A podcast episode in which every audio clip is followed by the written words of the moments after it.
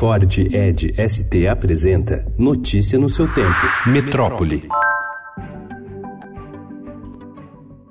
O relatório da medida provisória do programa Médicos pelo Brasil, que deve substituir o Mais Médicos, deverá ser apresentado esta semana no Congresso Nacional e incluir o aproveitamento de 1.800 médicos cubanos. Mas a ideia é que eles recebam uma bolsa no mesmo valor de residentes no Brasil, que é o equivalente a R$ 3.400, bem menos do que o valor pago para esses profissionais anteriormente, que era de R$ 11.700.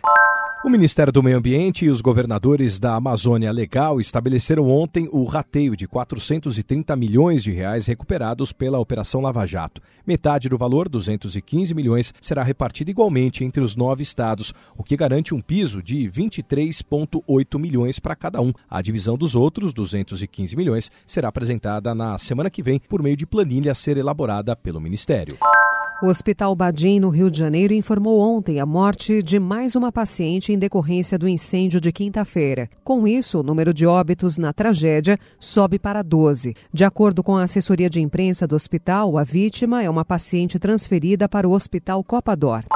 A crescente preocupação em tornar a cirurgia de câncer de mama menos mutilante pode estar aumentando a ocorrência de sobra de tecido mamário após a operação, o que eleva o risco de reaparecimento do tumor. O alerta foi feito por pesquisadores do Hospital Sírio-Libanês em estudo que avaliou, por meio de exames de imagem, mulheres que passaram por mastectomia.